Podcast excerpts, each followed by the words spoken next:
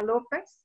Gracias por la oportunidad de participar en el Seminario Permanente Internacional Derecho y Nuevas Tecnologías, organizado por el Centro de Investigaciones Jurídicas y Sociales de la Facultad de Derecho y Ciencias Sociales de la Universidad Michoacana de San Nicolás de Hidalgo.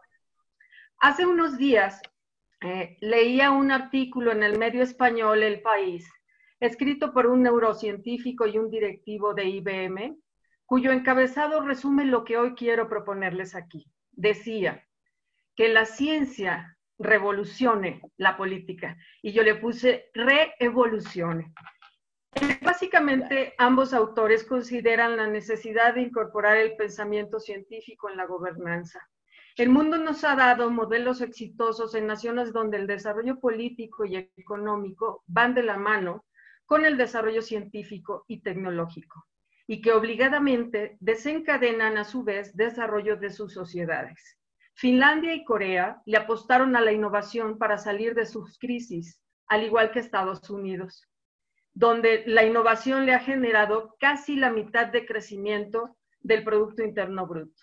En efecto, las crisis son catalizadores para la renovación y la reinvención, tanto a nivel personal como en las sociedades y sus instituciones. La historia nos ha dado muchas muestras de ello constantemente. En la historia reciente, los horrores de la guerra solo pudieron superarse con cooperación internacional. Cooperación que logró crear organismos internacionales que pudieran permitir, primero, representar todos los intereses en comunidad y otros que definieran las formas de lograr los objetivos comunes y hacerlos posibles, tanto en el diseño de políticas internacionales como la forma de financiarlas y las reglas de entendimiento para resolver sus discrepancias.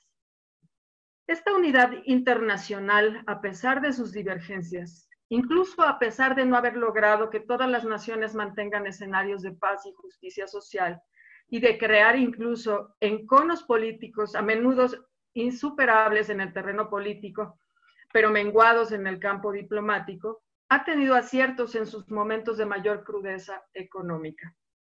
Y es la colaboración y la cooperación los ejes donde hoy debemos recargarnos como países para lograr superar la severa crisis pandémica que estamos viviendo. La ciencia en sí tiene altos costos en sus procesos y en su ejecución. Contar con espacios e infraestructura científica requiere de enorme cantidad de recursos económicos y mucho más humanos, desde la preparación de científicos hasta la consecución de proyectos aplicados. De igual manera, la tecnología requiere recursos y procesos de prueba que más allá de resolver problemas técnicos, integran sus propios procesos, dinámicas de prueba-error que significan tiempo y costos. En los países desarrollados se destina el, entre el 1.5 y el 4.2% de los ingresos totales al gasto en investigación científica y desarrollo tecnológico. Son naciones con infraestructura desarrolladora de mucha innovación que asumen los riesgos que representa la creación científica, tecnológica y la creación de las ideas mismas. Igualmente cuentan con instituciones protectoras de estos desarrollos desde el ámbito de la protección intelectual, el prototipado y la regulación para usos y usufructo comercial. En los años 60, Corea destinaba 2.5 veces menos de su Producto Interno Bruto per cápita, menos que México, 2.5 veces menos que México. Cuatro décadas después, era dos veces superior al nuestro, según reportes del Banco Mundial en 2006. La historia de las civilizaciones humanas va conectada directamente al desarrollo y creación del conocimiento, mismo que ha quedado inserto en el acervo cultural humano que no ha dejado de florecer y seguir aportando a través de los siglos. Y a pesar de saberlo, en la Edad Moderna y durante las primeras revoluciones industriales, como el del desarrollo, las naciones utilizaban la técnica en los nuevos procesos y las nuevas relaciones con el medio ambiente y el entorno social. El modelo económico neoclásico, aún vigente en nuestros días, centró al crecimiento en la acumulación del capital del capital físico, con rendimientos que al tiempo decrecían por uso o desgaste. En 1996, la OCDE acuña el concepto de economía del conocimiento. Al reconocer el activo que representa la creación, difusión y uso del conocimiento en las economías en desarrollo, donde las inversiones podían ser con altos rendimientos, que impactaban en la calidad de vida de sus sociedades, que eventualmente se convertían del primer mundo. Y es aquí donde comenzamos a observar la revolución que provoca el conocimiento en las estructuras económicas y en las decisiones de lo político. Para que la economía del conocimiento se desarrolle, se debe contar con ciertos elementos indispensables. Inversión en educación y capacitación de profesionales calificados, infraestructura suficiente y moderna, impulso a la innovación con todos sus riesgos intrínsecos y accesibilidad a las tecnologías y a la comunicación. Y yo ahí añadiría interrelación y sinergias a los avances mundiales para hacer ciencia colaborativa y multidisciplinaria. El último reporte de 2019 eh, del Índice del Conocimiento Global que evalúa a 136 países y que es elaborado por el Programa Nacional de Naciones, Programa de Naciones Unidas para el Desarrollo y la Fundación Bin Rashid, señala que los países mejor posicionados son Suiza, Finlandia, Estados Unidos, Singapur, Luxemburgo, Suecia, Países Bajos, Dinamarca, Reino Unido y Hong Kong a la vez que ubica a México en el lugar 57 con una calificación de 47.2 de 100 puntos. Por encima ligeramente de la media mundial que es de 46.5. La creación de conocimiento requiere de un sistema robusto que le dé cuerpo y sentido. Un sistema de políticas públicas y privadas enfocadas en la conservación de ese conocimiento y la puesta en marcha de sus alcances este sistema es lo que en el argot tecnológico llamamos triple hélice, que incorpora a gobierno, universidades y el sector privado. Los tres elementos son igual de importantes en la creación de conocimiento y en la forma en que impacta este modelo de desarrollo en la economía de cada nación. La clave, según las evidencias mundiales, está en la forma en cómo se diseña la participación de cada hélice en el constructo del sistema y en cómo se crean ecosistemas de innovación en la gobernanza. Los gobiernos con estrategias exitosas de crecimiento sostenible y aumento efectivo del bienestar general han implantado políticas públicas sistémicas orientadas a la innovación, superando el papel tradicional donde solo se corregían las fallas del mercado, ahora dirigen la inversión pública y el financiamiento para crear oportunidades a la inversión privada en la producción, distribución y consumo de bienes y servicios en la tecnología y la innovación, resolviendo los grandes problemas con investigación científica y con nuevas tecnologías. El papel del Estado es de impulso al desarrollo industrial, y la regulación de los mercados con la puesta en marcha de asociaciones dinámicas público-privadas.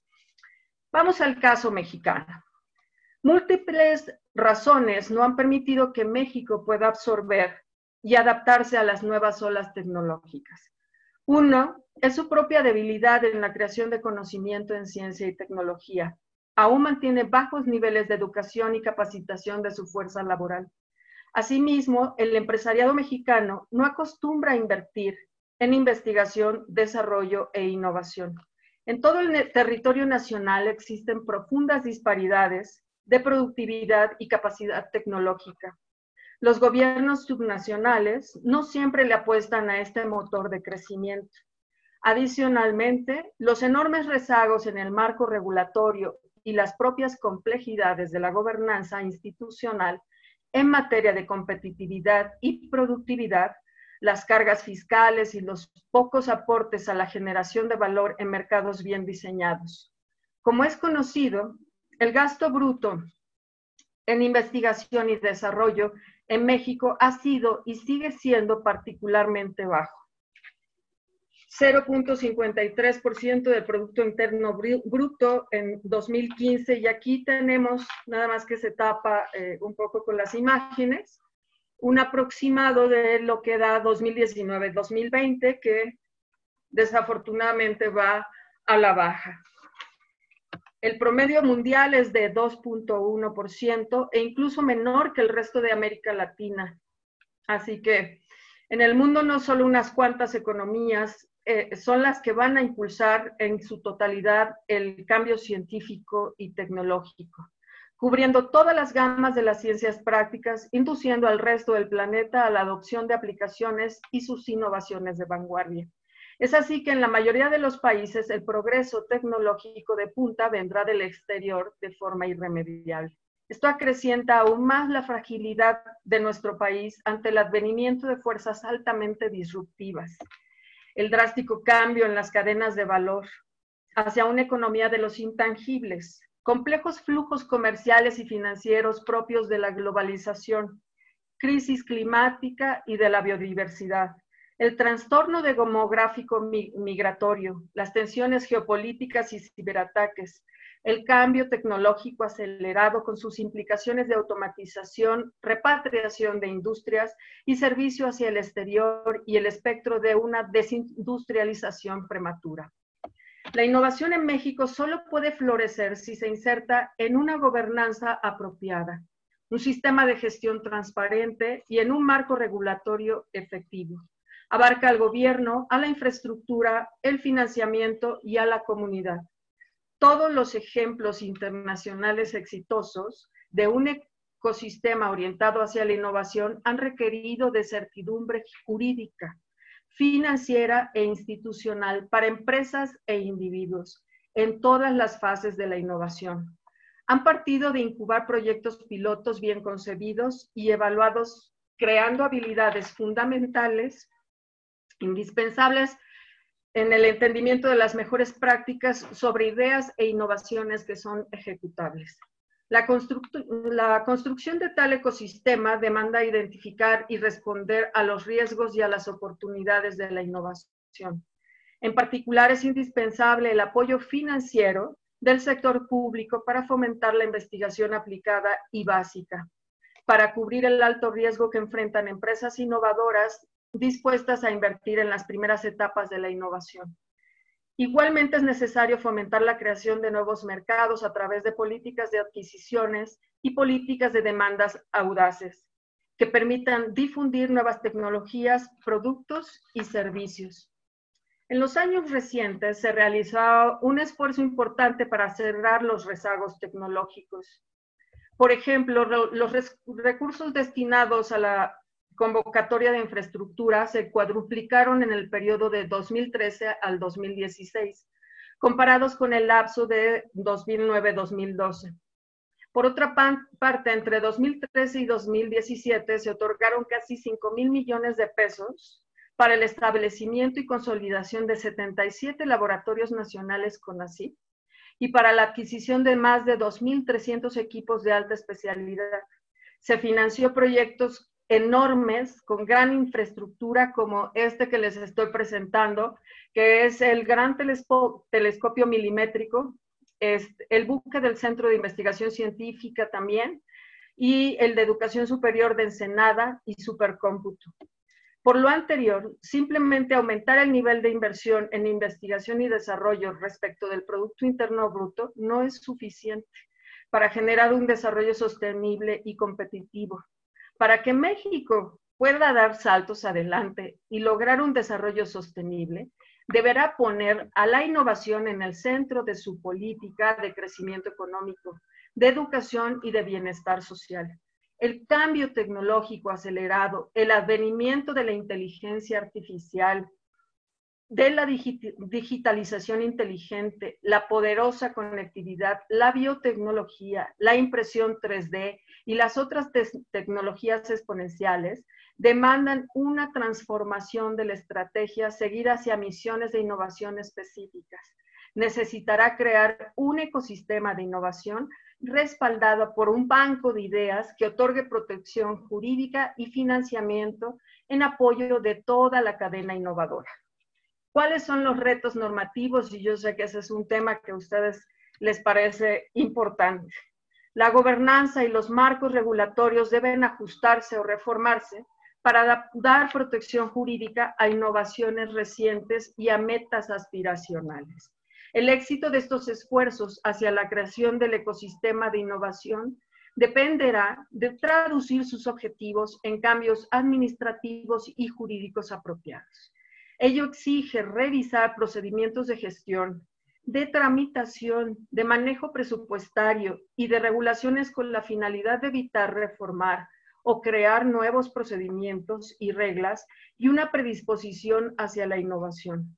Eventualmente tendrá que incluir estandarizar la protección de datos, proteger la propiedad intelectual y la competencia, grabar activos intangibles y luchar contra el cibercrimen.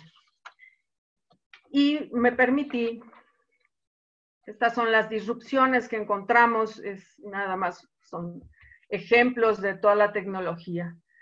Cuando las cosas se hacen bien en el mundo y que se han hecho muchas cosas bien, este, y, contamos con todos los esquemas de, de, ecosistemas de innovación, donde participa esta triple hélice, hay casos exitosos. Y me permití eh, traerles lo que es la Asociación de Supercomputación COVID-19. Esta se, se hizo en tan solo cinco días. Este, es una cosa impresionante. Se pusieron de acuerdo el Departamento de Energía, el IBM por parte del sector privado, que son los que están comandando, y se eh, vincularon a 10 universidades y a los siete laboratorios nacionales más importantes de Estados Unidos. Y la idea es encontrar eh, que, que, estos superordenadores sirvan para hacer modelaje y encontrar finalmente una vacuna o, o lo que sea para poder resolver los muchos problemas que causa una pandemia, que no es solamente el encontrar la cura o la vacuna, sino todos los procesos logísticos que implica para poder hacer cercos epidemiológicos, entender cómo es el movimiento de un virus eh, en, en lo particular. Y bueno, este consorcio de supercomputación de alta especialidad es el más grande del mundo y sus eh, potentes ordenadores tendrán acceso gratuito a quienes participen en busca de la cura de esta enfermedad en esta gran alianza triple hélice y se suma eh, la cuarta, que es la cooperación internacional, se suma en Suiza y se suma Inglaterra. En total, eh, los superordenadores proporcionarán más de 330 petaflops, algo impresionante que, que difícil que lo podamos este, conciliar en la cabeza porque es, yo creo que de las cosas más grandes que se ha hecho en materia tecnológica. Otro ejemplo exitoso es el Instituto de Transformación Digital C3.ai, que se ha creado en Estados Unidos. En el Instituto de Transformación es un consorcio de investigación dedicado a acelerar la aplicación de la inteligencia artificial para agilizar el ritmo de transformación digital en los negocios, el gobierno y la sociedad. Eh, patrocinará y financiará a científicos destacados a nivel mundial en un esfuerzo coordinado por promover la transformación digital de los negocios, el gobierno y la sociedad. Nada más eh, para que vean el, la cantidad este, durante los primeros cinco años van a recibir 57 millones 250 mil dólares para su funcionamiento y lo demás van a ser contribuciones en especie por parte de esta plataforma Microsoft Azure, eh, lo que le da pues evidentemente también un salto cuántico. Y por último, no por eso menos importante, a mí me parece que es lo más importante que yo he encontrado, al menos en materia de colaboración eh, científica, multidisciplinaria, pero también multinacional, está la Coalición para la Innovación en la Preparación para Pandemias, CEPI le decimos nosotros, que nace en Davos en 2017, es una organización internacional con sede en Noruega, acaban de abrir una sede en Shanghái, obviamente, no están peleados con la ciencia en China, el objetivo de esta organización es financiar proyectos de investigación independientes para el desarrollo de vacunas contra enfermedades infecciosas. Eh, este, el MERS, el, el, síndrome respiratorio del Oriente Medio, obviamente el COVID-19, que ahorita es el enfoque que tienen eh, eh, más importante, y este, el virus Nipah, la fiebre Lassa, este, el chikungunya. En este me pareció muy importante porque hace, en mayo se firmó un, un convenio entre México dando respuesta a la convocatoria del gobierno noruego para que se adhiriera eh, nuestro país a esta eh, coalición.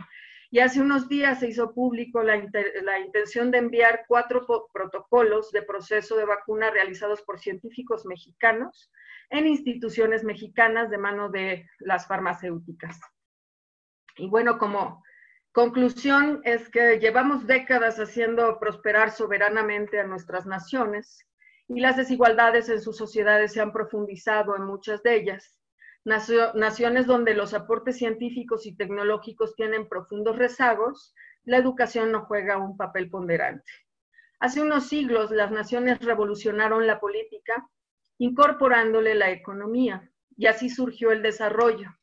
Las primeras revoluciones tecnológicas, las condiciones del mercado y el trabajo remunerativo. Hoy el escenario afronta retos diferentes, derechos universales y condiciones sociales que traigan equilibrios a lo político. Hoy el mundo completo está inmerso en una severa crisis no solo sanitaria, provocada por la diseminación de un virus que se ha vuelto global, sino de abismos de desigualdad, desigualdad evidenciada en la forma de afrontar al interior de las naciones un problema común. La crisis no es solo económica, no es solo política. La crisis es humana y trasciende al ser mismo. Hoy la ciencia debe revolucionar el entorno de la política para preservar a la humanidad y ayudarla a adaptarse a nuevas formas de existencia. Muchísimas gracias. Ahora sí, si quieren preguntar alguna duda. Gracias a usted. Eh, yo creo que fue eh, una presentación eh, altamente compleja, por um lado, eh, que quedou muito clara porque teníamos também o PowerPoint que nos iba, digamos assim, dar um seguimento. Eu vou fazer uma pequena participação para eh, resumir um pouco os pontos, digamos assim, que me pareceram eh, mais importantes. Primeiro, eh, um ponto essencial é de que estamos dentro de uma economia do conhecimento. Então, temos hoje em dia que manejar não três tipos de renta, mas quatro tipos de renta, não? Não somente a renta da terra, a renta do salário, a renta do capital, mas temos também que contabilizar a de la renta eh, del conocimiento. Y, y, la acumulación de la riqueza eh, se hace hoy en día en los países que manejan la economía del conocimiento. Eh, remito los alumnos de la optativa eh, para esse autor que eu cito muito, Baldwin, não? que hemos estado sempre citando, sim? em particular para vermos esta transição de lo que ele chama a terceira globalização a la quarta globalização. E, por lo tanto, eh, haciendo una conexión con la exposición magistral la licenciada Eva Müller, eh, pasar de esta idea de la economía del conocimiento a la necesidad de entendermos que estamos num momento de transformação de las estruturas de produção, de las estruturas de circulação, de las estruturas de comercialização e, claro, eh, este, este cambio de, de, para as novas estruturas está conectado, por um lado, com a automatização de processos, com a presença de robôs em la produção e com eh, a ubiquidade de los sistemas autônomos inteligentes, digamos assim, que alimentam, digamos assim, que permitem que funcionem todas estas inovações.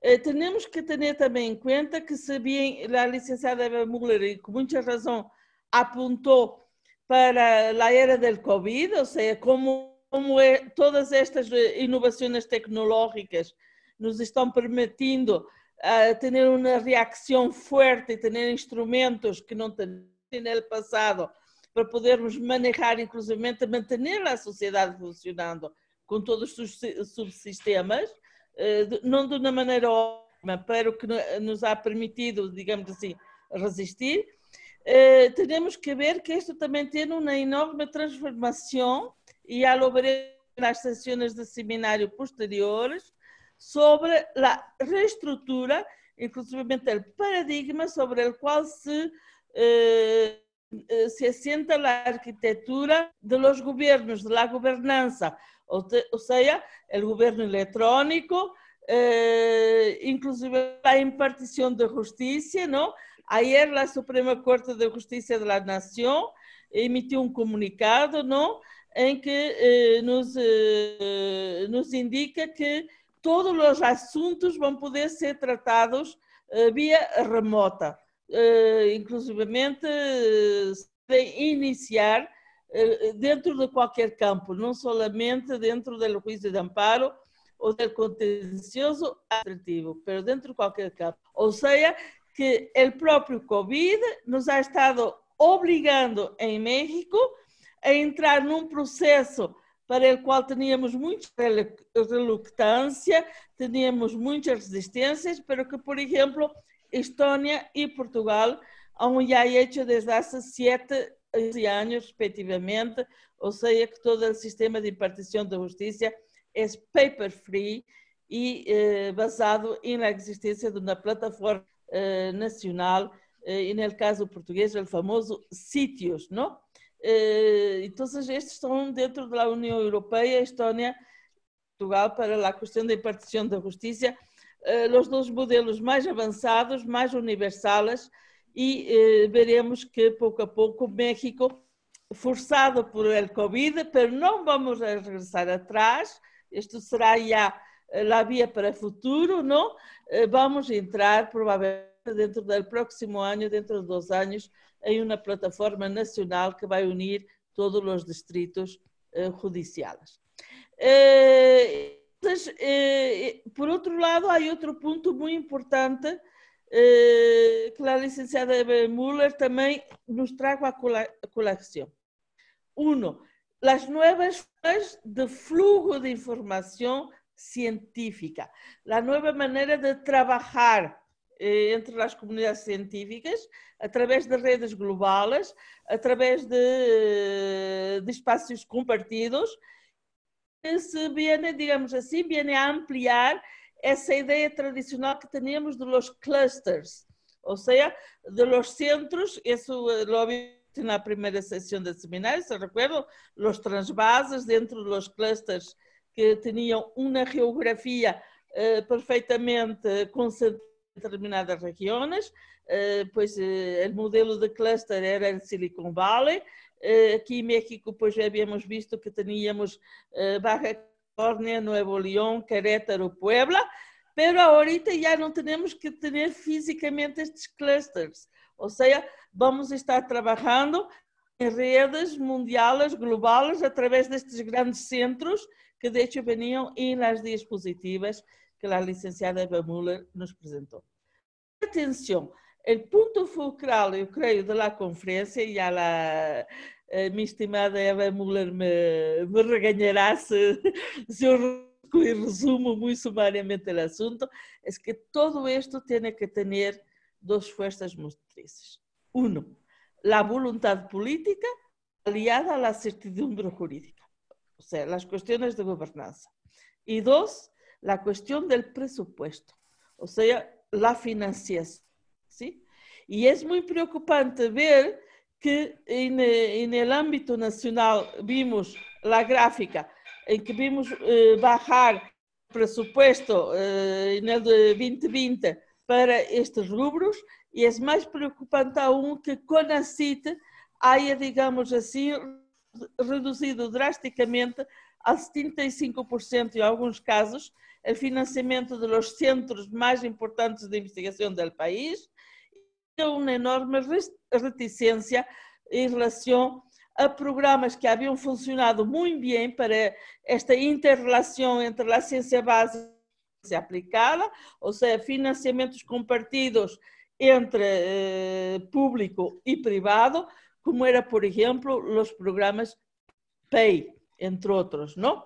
Pero em particular o PAY que a mim me preocupa muito e que funcionava muito bem, les abria, por exemplo, a ustedes, eh, estudiantes de posgrado, através dos centros de investigação, uma ventana, um espaço onde aprender a trabalhar eh, seriamente enquadrados dentro de um equipo liderado por um conjunto de científicos e, a sua vez, permitia às empresas, em particular às empresas, como hemos visto por la exposição magistral, eh, não estão habituadas, digamos assim, a, a ser uma inversão em México eh, dentro de laboratórios de investigação própria, pero permitia a estas empresas contratarem todas a estes centros de investigação de nossas universidades e com cofinanciamento eh, público-privado eh, realizar projetos com impacto social, com impacto produtivo, etc, etc. Então, digamos assim, eu, eu paro aqui meu pequeno área, digamos assim, resumo, y paso eh, la palabra, pues, licenciado Tapia, por favor, ¿quiere usted intervenir? Sí, buenas tardes. Eh, me pareció muy aportadora y sucinta la, la, ponencia de la doctora Eva y le quiero hacer este, dos preguntas, dos aportes sobre la 4T que me, para mí me, me mueve mucho y me preocupa mucho esta esta mm, gobernanza, porque ella habló de la gobernanza y en una tabla vimos la reducción del, presupuesto del PIB, egresos, sobre la, innovación.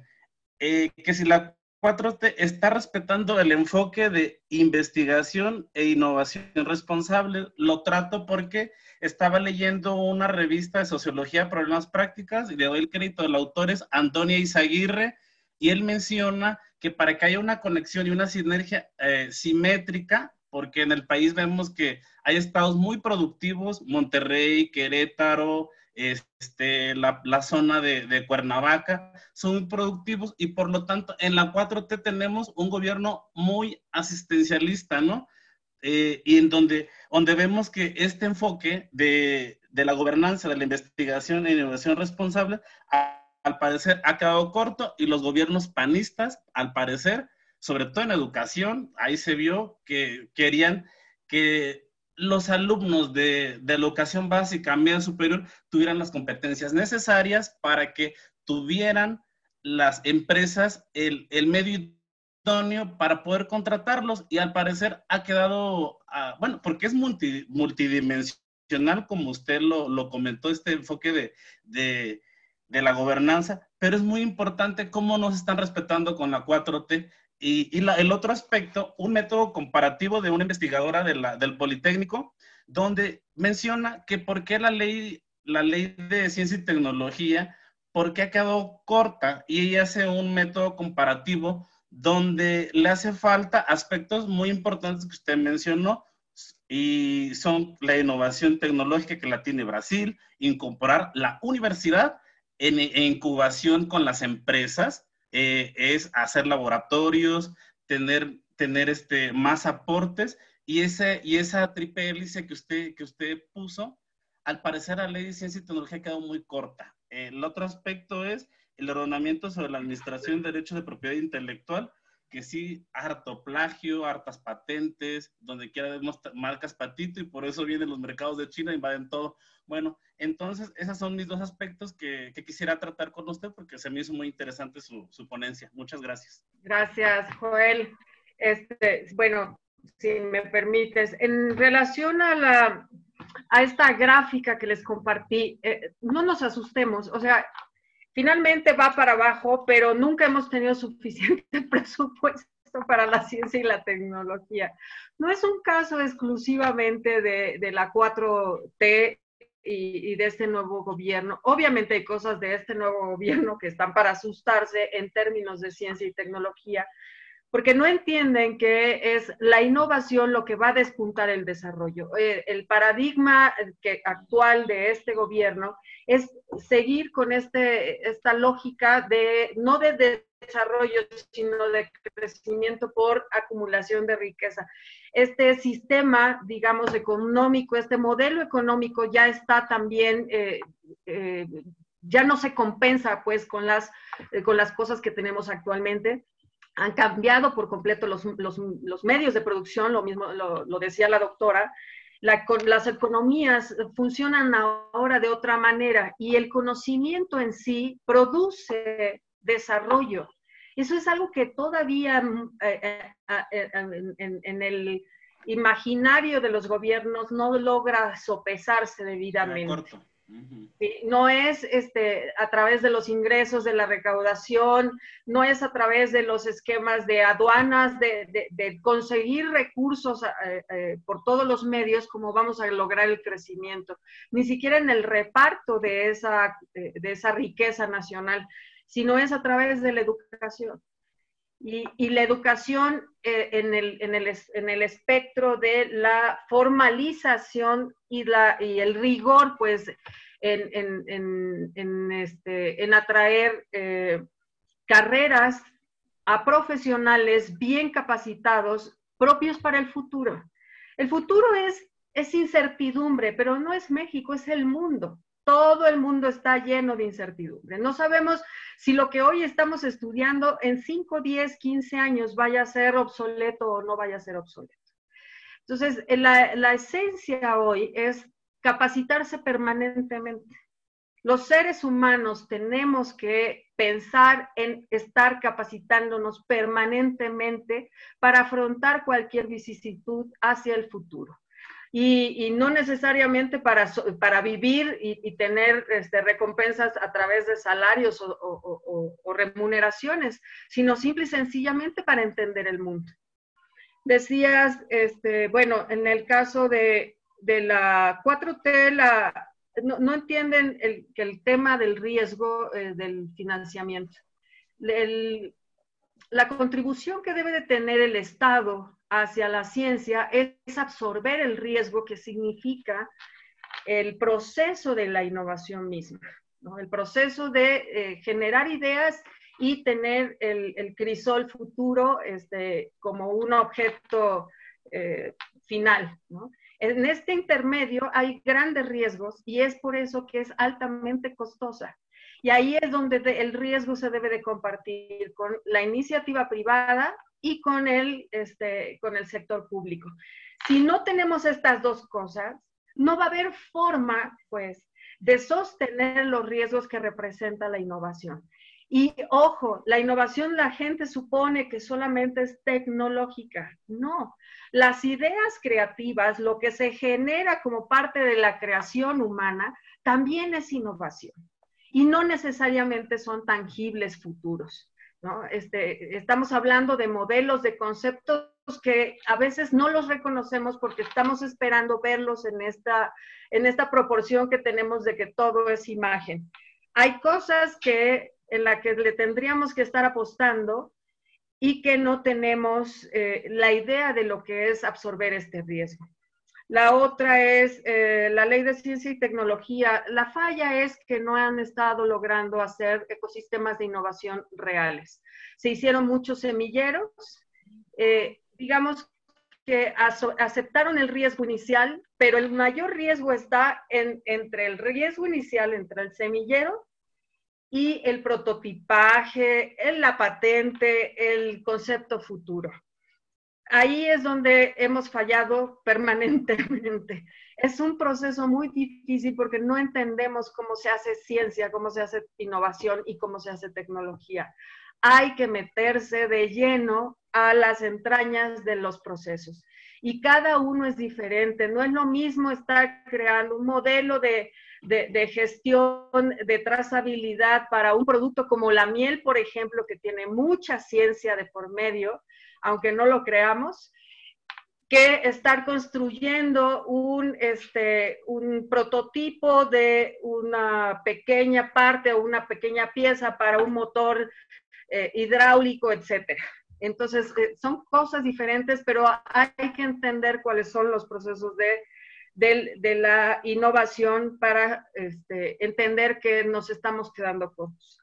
Y luego la última sobre las patentes. Y bueno, yo estaría feliz si lo que hubiera más en este país sería fuera patentes y marcas este, en términos de competencia, pues está muy bien. Comercialmente se necesitan y se requieren esos recursos, pero a veces nos tardamos hasta cuatro a seis años en poder registrar una patente cuando ya al fin del momento que, se, que nos dan la certificación de la patente, ya es obsoleto, ya es una tecnología que ya es anacrónica, que no funciona o que ya es obsoleta. Ese es en el mejor de los casos. En el peor de los casos es que nosotros hacemos un trámite de patente, registro de marca, propiedad industrial y a los seis meses alguien más aparece con lo nuestro este, ya, ya registrado. Y esa parte creo que el Estado ha contribuido muchísimo a que no haya una regulación y que le demos garantías al creador de, este, de darle eh, e, esta parte de, de, cubrirle completamente, de sellarle, de encriptarle su, su idea en, desde el momento en que le está creando. Los requerimientos son costosos, muy largos de, caminar y a veces, este, pues resulta que allá afuera, en el mundo, ya está, ya existe en otra parte del mundo y no tenemos la forma de cruzarlos y conciliar con lo que está pasando en otra parte del mundo. Entonces, este, nosotros, y digo nosotros que somos un grupo de, de, de personas desde el sector privado, promovimos hace prácticamente más de un año la creación de un banco de ideas y le llamamos así banco porque el banco genera, evidentemente, primero pues resguarda tus valores y la otra genera también recursos, ¿no? Este, a futuro. Y, bueno, nos acercamos con las instituciones que estaban llegando en ese momento al gobierno y bueno, hay un vacío y hay un hueco. No, no alcanzan a entender que la banca de desarrollo se puede involucrar en esto. ¿Para qué sirve la banca de desarrollo si no es para esto? Y, este, y creo que la, la, cuestión de este gobierno es que quieren dejar que los riesgos los absorba por completo la iniciativa privada y eso no es posible. Es muy difícil. Pero allá afuera, eh, y ahí es a donde va mi tesis, es que allá afuera se están haciendo cosas muy importantes en términos de cooperación, en términos de relación. Entonces, no está todo sellado para México en, este, si estamos esperando que el gobierno reaccione. Allá afuera hay muchas cosas que podemos atraer aquí y poderlas solventar aquí y poder realizar cosas en materia de innovación que nos permitan al menos crear canales de crecimiento y desarrollo de estos ecosistemas para la innovación. Y esa es mi propuesta, irnos al mundo. Gracias.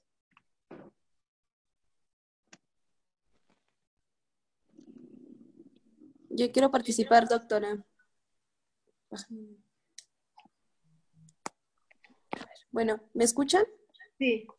Ok, bueno, a mí me preocupa em, algún, bueno, son dos temas principalmente los que me preocupan en este, en este tema. Si bien México sí tiene un gran retraso en la innovación y la tecnología, porque no ha logrado despuntar en, en ese tema, también me preocupa el tema del papel de los privados y su marco regulatorio para evitar beneficiarse de manera abismal, dejando pues de lado los beneficios también para el Estado y para los mismos investigadores. Ese es un tema que creo que ahorita también eh, en el tema de la contingencia, pues a medida de que se van dando eh, mayores avances en el tema de las vacunas y todo, tendrían que estar cuidando mucho el tema de los privados, porque en el transcurso también de, algunas, de algunos procesos históricos se ha visto que se han, se han, se han visto beneficiados, perdón, eh, con toda esta innovación y dejan de lado pues un poco a los investigadores y al mismo Estado que también invierte Ahora, otra de las cosas que a mí también me preocupa mucho es que em, dentro del ámbito de la ciencia y de la tecnología de la innovación está un poco ese pensamiento elitista también. tendremos que estar pensando en un, ¿cómo se podría decir? Una ciencia un poco más, menos orgánica, menos de orgánicos, menos de élites, una ciencia que trastoque más cuestiones eh, sociales porque si bien eh, hay una gran desigualdad, hay personas que no pueden acceder, como decía, a la educación, que es la educación la que nos va a sacar de, este retraso tecnológico, pero hay gente que también no puede acceder. En algunos procesos históricos, eh, México tuvo desarrollos importantes, como fue en el porfiriato, desarrollos de innovación importante, pero que también se vio este, una brecha enorme de desigualdad entre las clases. Los más, los más desfavorecidos, pues siempre casi fueron clases eh, pobres, y que los, los privados casi siempre beneficiándose de, esta apuesta. Entonces, a mí me preocupa esas dos cuestiones, el papel de los privados y generar un poco más de conciencia ahí en el tema de los científicos, generar una ciencia un poco más social, un poco menos elitista. Bueno, en el caso de las ganancias al sector privado, es muy difícil cuando tú asumes un riesgo y además generas los recursos para eh, solventar ese riesgo. Evidentemente a futuro estás esperando una retribución financiera, ¿no? No hay eh, un solo personaje o una institución privada que no esté generando este, estas condiciones, porque finalmente tú le apuestas a la innovación esperando también tener de esa innovación este, una recuperación de capital. Sin embargo, en el mundo ha surgido una ola muy interesante que le llaman de capitalismo ético y creo que hacia allá vamos. Yo por eso hablo mucho de la cooperación internacional, hablo mucho de, de todas estas cosas que se pueden hacer a través de la comunidad, de crear colectivos de cooperación. Eh, el reparto finalmente de, los eh, atributos que vaya a tener al final la, innovación le tienen que dar a la humanidad en completo. Las vacunas, que siempre hablan mucho de eso, nosotros crecimos en, este, en un medio donde teníamos asequibles las, las vacunas el sector salud se encargaba de hacer eh, una requisa, eh, eh, una requisición a nivel nacional y además teníamos una empresa que hacía vacunas y, nos vacunaban gratuitamente ah, desde, desde pequeños. Este, esto es una nueva modalidad cuando se, el, Estado asume el, el otorgamiento de los esquemas de salud, pero no necesariamente eso pasó siempre no, cuando, o sea, crear una sola vacuna implica hoy en día miles de millones de dólares. Ahorita la del COVID-19, estamos hablando de, montos que en, nuestra vida vamos a ver reunidos y aún así nos estamos quedando cortos. El CEPI, que les platiqué sobre esta, esta eh, este convenio, colaboración entre varias naciones, se, creó precisamente para hacer llegar a las vacunas de forma equitativa. No quiere decir que no vayan a costar, quiere decir que vamos a distribuir este, el, producto de la innovación hacia toda la humanidad, porque es el, el eje central de la ciencia es lo humano. La ciencia es el producto más humano que tengamos.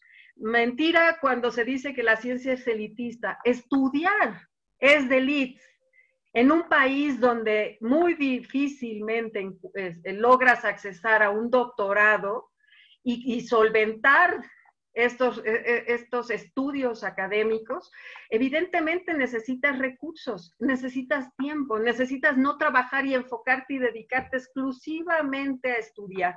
¿Cuál, ¿Quién de ustedes, dígame, este, le, le es completamente gratuito, aunque estemos en una eh, institución pública, evidentemente, pues este, pocos son los que llegan y eh, difícilmente uno puede hacerse a un lado, decir que no es parte de esa élite. Ahora, el comportamiento de este grupo social eh, educado y altamente calificado, pues es lo que nos distingue. Debemos de mantener nuestros equilibrios en términos de que somos seres humanos, aun y cuando tengamos un bagaje impresionante de títulos, este, como si fueran títulos nobiliarios, pero aquí no. Aquí no son títulos nobiliarios, son solamente títulos académicos. Y lo único que nos da es conocimiento. Y el conocimiento que no trasciende a otros, entonces no sirve y no funciona. Entonces, lo que tenemos que entender es que debe de haber un equilibrio en las ciencias, este, en las ciencias físicas, en, las ciencias exactas, para mantener sus vínculos con la humanidad porque a veces los tecnicismos de las carreras, de lo que uno estudia, va trascendiendo mucho en tu forma de socializar.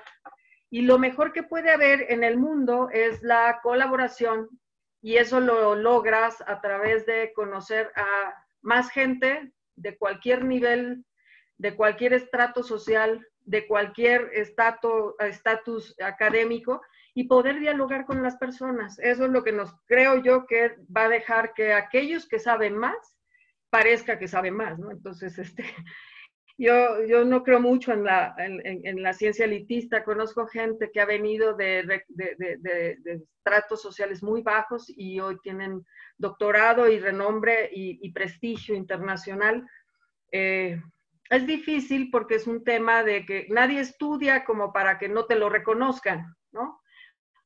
O sea, estudiamos porque nos gusta el conocimiento, pero también porque hay un esquema de reconocimiento futuro hacia tu persona. Y, si eres muy bueno en lo que haces, pues qué bueno que los demás lo sepan. ¿no? Entonces, bueno, ese es, ese es el tema. No sé si alguien más, ahí me quedé con algo en el tintero o está bien. Licenciada Carolina, por favor. Bueno, yo quiero eh, hacer una pregunta también. Eh, primero voy a como tratar de darle una introducción. Eh, yo creo que es sumamente importante que el gobierno mexicano se interese en esto del proceso de la innovación. A pesar de que en este momento creo, que estamos viendo también un, déficit por parte, de, como decía, de la 4T para esto de los procesos de innovación. Pero lamentablemente en México tenemos una historia de que la innovación se ha patentado en otros países, ¿no?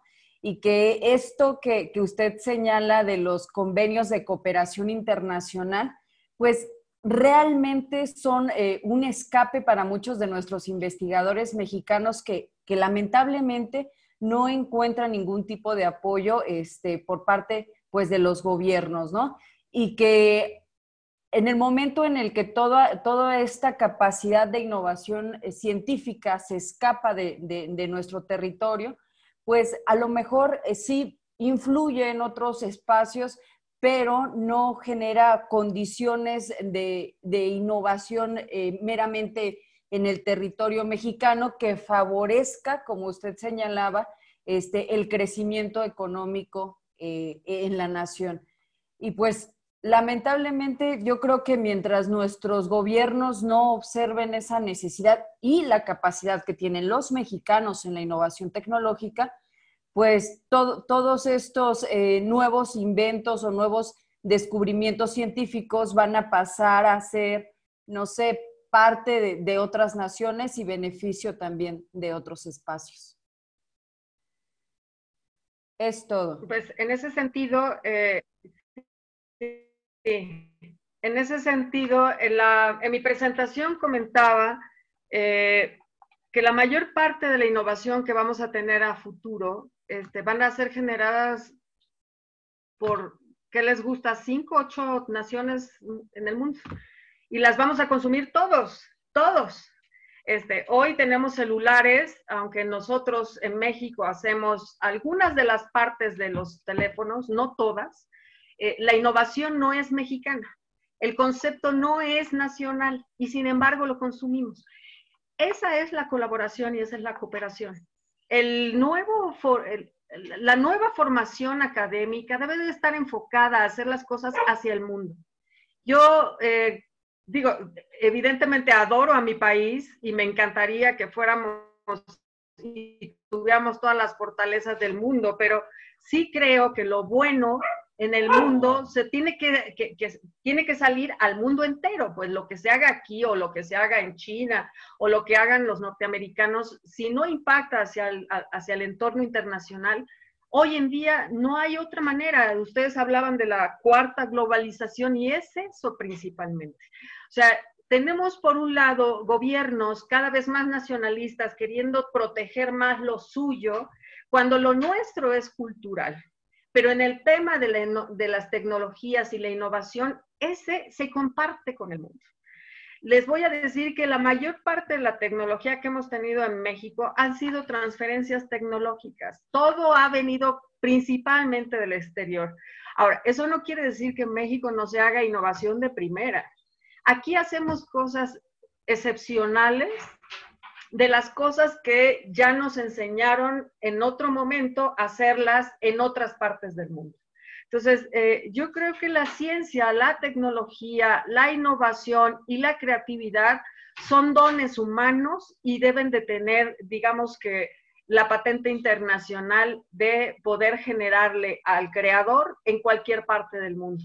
La idea del, del banco de ideas que les estaba yo comentando es hacer esta trazabilidad es desde que yo inicio mi idea, ¿sí? Este, asumo el, riesgo, yo, quien e, es una plataforma pues este, muy robusta con inteligencia artificial y necesito de los elementos que hay allá afuera para poderle dar garantías al generador de ideas y cubrir sus ideas este, y sellarlas para que sean eh, prototipo de, esa persona y en cualquier parte del mundo poderla conciliar para saber si alguien más está haciendo algo similar o se complementa con algo que hay en el mundo y poder trabajar colaborativamente a distancia. O sea, la idea para mí eh, de la ciencia ahora y de la tecnología es la, la que se comparte y la que se colabora con otras eh, con otras mentes en otras partes, no importa dónde estén. Eu, queria fazer uma pequena acotação. Eh, a narrativa nacionalista eh, não entende o funcionamento da ciência, do fluxo de ciência, nem da produção. E também não entende, digamos assim, que é o capital. O capital não tem nacionalidade. Eh, la ciencia, tanto básica como aplicada, é financiada por redes globais financeiras que não têm uma nacionalidade.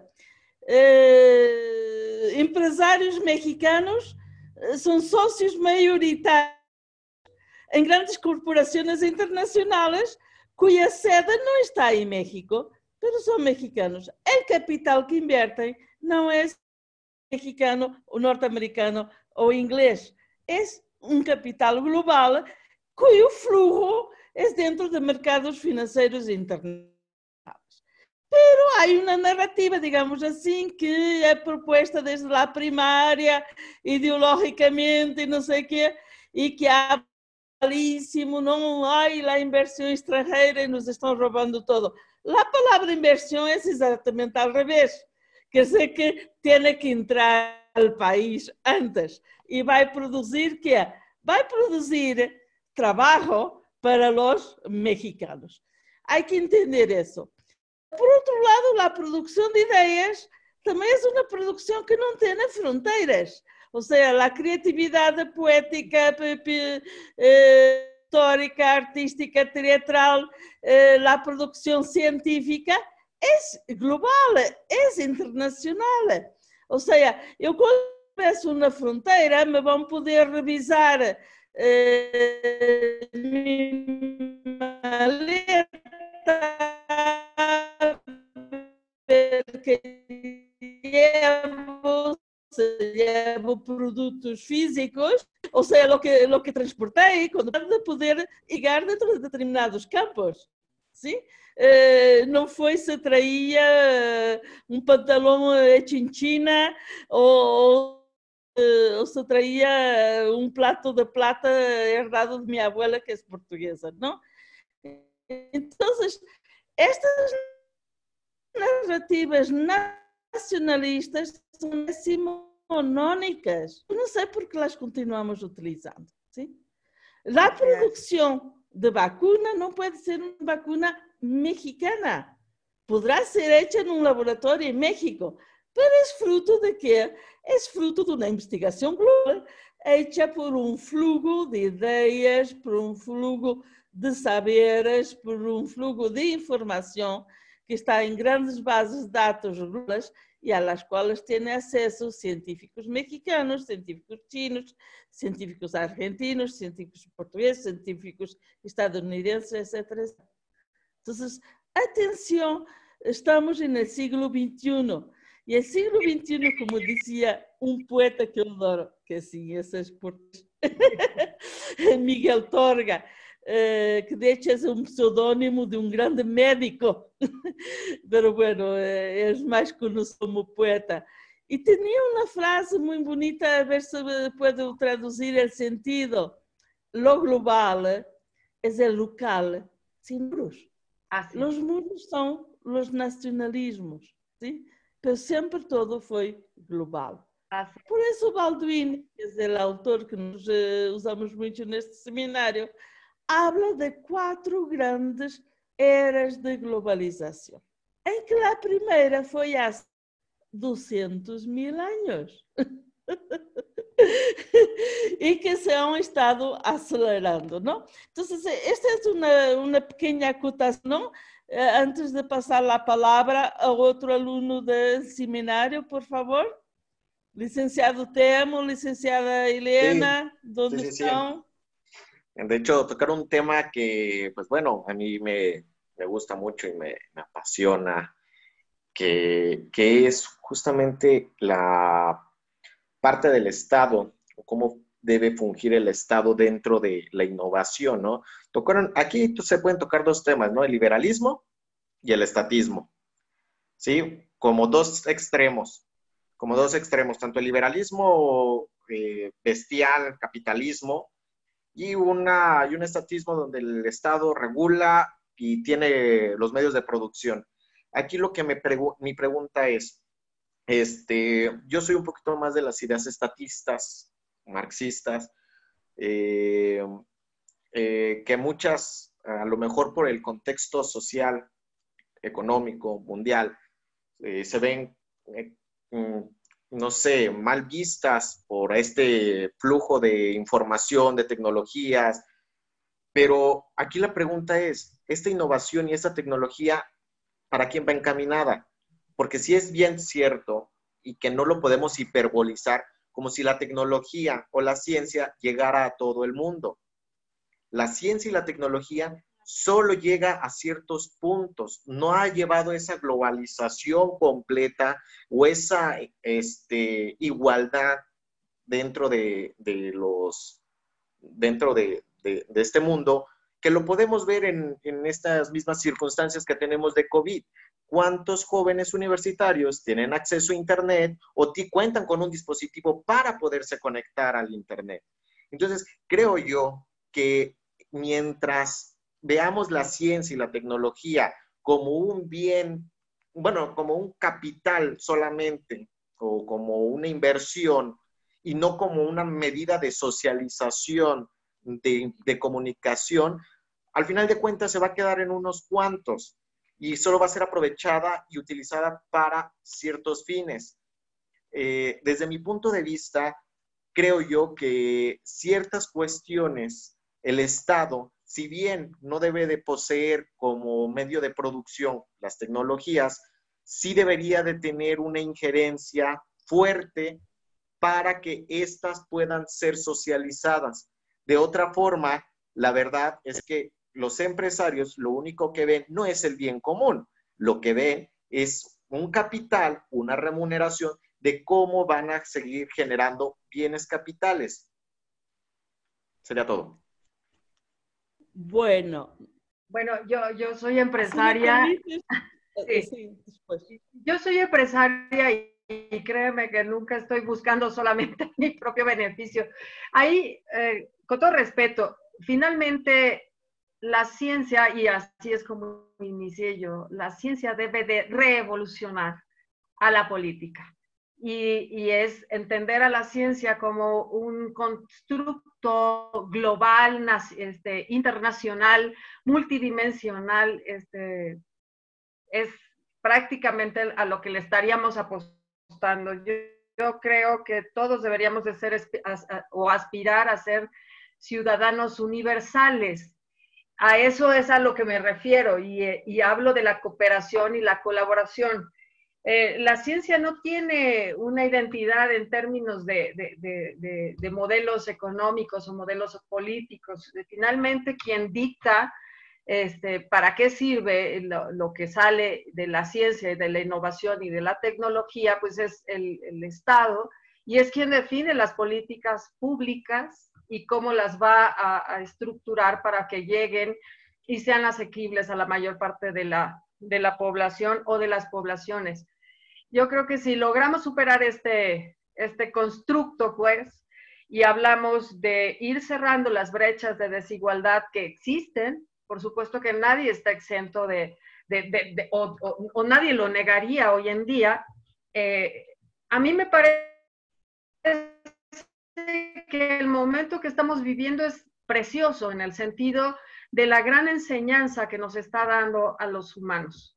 Eh, hace ratito comentaban de que no todos este, han tenido la posibilidad de eh, conectarse, ¿no? Tú mismo lo dijiste, Daniel, hace un momento, que no todos tienen internet, ¿no?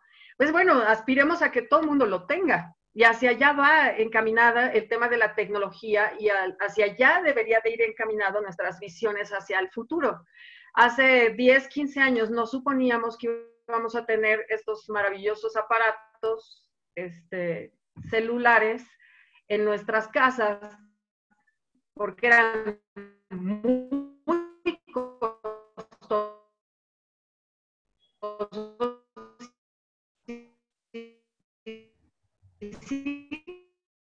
muy costosos, pero yo es hacerse parte pues de este entorno de, de innovaciones y todo lo que se genera en la ciencia, pues va a recaer tarde que temprano en la humanidad misma. Eh, quienes están haciendo la ciencia la hacen en centros especiales con altos costos, ¿no? Este, y ahí tenemos, por ejemplo, a la Fundación Gates, ¿no?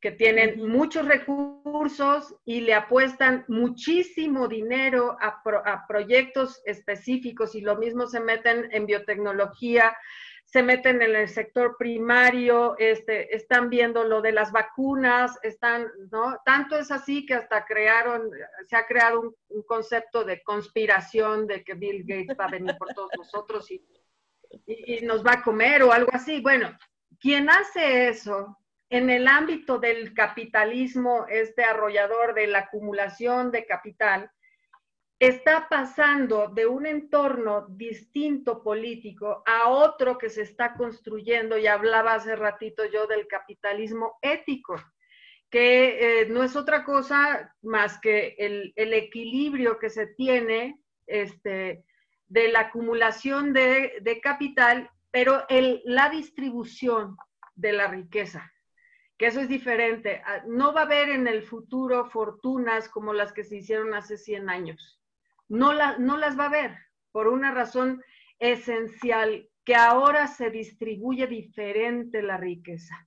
Y lo que hay que hacer es con esas naciones que tienen grandes rezagos económicos, producto de sus malas prácticas gubernamentales y del mal desarrollo de sus políticas económicas, es traerlas a este entorno, al mismo entorno que podemos estar nosotros a la hora de hacer, innovación, y poderlas, poder compartir los beneficios de las innovaciones. La vacuna es uno de los ejemplos. La vacuna se, se, hacen en laboratorios especializados con altas, altos costos financieros. Solamente eh, el, pagar a investigadores representa, en verdad, es como sostener más allá de una universidad eh, nacional. Este, y se tiene que traducir en, el, en la masificación de, eh, del beneficio final, que es la vacuna. Habrá a quien le cueste y habrá a quien no le cueste. Pero en la medida que no le cueste a la mayor parte de la población humana, es mucho mejor y finalmente va a haber ganancias porque estás hablando de miles de millones de seres humanos que van a vacunarse en el futuro. Entonces, con que le ganes medio centavos o punto 0002 a cada vacuna, en volumen representa una ganancia y ese es un retorno que debe de haber indispensablemente en la creación de cualquier idea humana. Si me permiten, yo también quiero hacer una, una pequeña, un pequeño comentario. Eh, eu pido a todos vocês que deem uma checada um, um grande historiador das ideias francesas, eh, que é de origem francesa, que se chama François Furet, F-U-R-T. Eu sei que aqui no pós-grado que temos em Direito, eh, todo mundo lê a Foucault. Eu preferiria que lessem a? Eh, e Furet tem um, livro maravilhoso que se chama el pasado de una ilusão. Precisamente analisa essa ilusão marxista, não? Eh, que todavía en Latinoamérica se alimenta mucho por este lado del charco. Eh, nosotros que estábamos ahí en Europa y bien cerquita del muro de Berlín, antes del 1950, eh, teníamos, tenemos una idea muy diferente de lo que significa el marxismo eh, sobre la cuestión de la producción de, las, de la ciencia y de la eh, masificación eh, de la redistribución de esa ciencia. ¿sí? Y eh, significa, o lo que significó y continúa significando, es que los países que democratizaron, que masificaron haya, eh, como decía la licenciada Eva Müller, hay eh, enormes injusticias, eh, son las sociedades democráticas de corte y con economía de mercado. En la antigua Unión Soviética, la mayor parte de los científicos sabían que un día u otro, pues pasar algunos años en el Gulag, o sea, en Siberia porque inclusivamente as ideias científicas puramente académicas eram, digamos assim, um peligro para o partido único governante. ¿sí? Eh, lo mismo en China. Eh, yo sé de lo que estoy hablando. Eh, el papá y la mamá de mi mejor, de uno de mis mejores amigos, que un jurista chino, que fue mi compañero de estudios en posgrado eh, en Tokio, eh, pasaron 12 años en campo de concentración. ¿Fruto de qué? Fruto de las purgas de la famosa revolución de las 10.000 flores, eh, comúnmente eh, llamada revolución cultural, que de cultural não tinha absolutamente nada. Eram purgas, sim? Purgas eh, de lo que hoje em dia aqui se chamar de FIFI, sim? Ou seja, os régimes que produziram estados de corte marxista eh, com controle artista de la producción de la ciencia y de la aplicación de la ciencia, yo la verdad no, no puedo hablar de lo que pasa hoy en día directo en, en, la Federación Rusa o en la China Popular Comunista, porque la última vez que las visité, respectivamente, mi última visita foi em 1991, em la transição, a e em 1992 foi minha última vez em Beijing, porque depois, desde que vim para México, tenho dinheiro para viajar. Eh, pero eh, pero eh, lo, que, lo que pasó es que, por ejemplo, sí había una carrera arma, armamentista, digamos así, de competencia con, con el Occidente, pero la población en general no tenía acceso a la tecnología. Estoy hablando de la tecnología más baja. Eh, la Unión Soviética se transforma en Federación Rusa, y por ejemplo ahora con Putin, o cuando la China comunista post-Deng Xiaoping, eh, comunista, pero tiene un capitalismo salvaje, no un capitalismo ético de corte, como eh, diría Max Weber, la ética protestante, otro tipo. Lo que pasa es que las nuevas tecnologías no son masificadas. Las nuevas tecnologías son por estos regímenes para controles dictatoriales de la Atención con las ilusiones marxistas, neomarxistas, otras, porque los ejemplos que tenemos, ya no quiero hablar de Albania, ¿eh? atención, no quiero hablar de la Romania de Ceausescu, ¿sí? Y de otros casos eh, mucho más terribles como el Camboya, era del Campuchea, con sus, sus campos de, de. ¿Sí? Entonces, atención, ¿eh? essa narrativa de que o marxismo eh, construiu eh, eh, a grande era da felicidade, atenção, Mao Tse-tung matou em tempos de paz, fora da guerra, a cerca de 40 milhões de chinos em campos de concentração, ok? E não isso, revolução industrial. Contaminou basicamente toda a China. Sim? grande sector de producción de la antigua Unión Soviética fue el Gulag. ¿sí?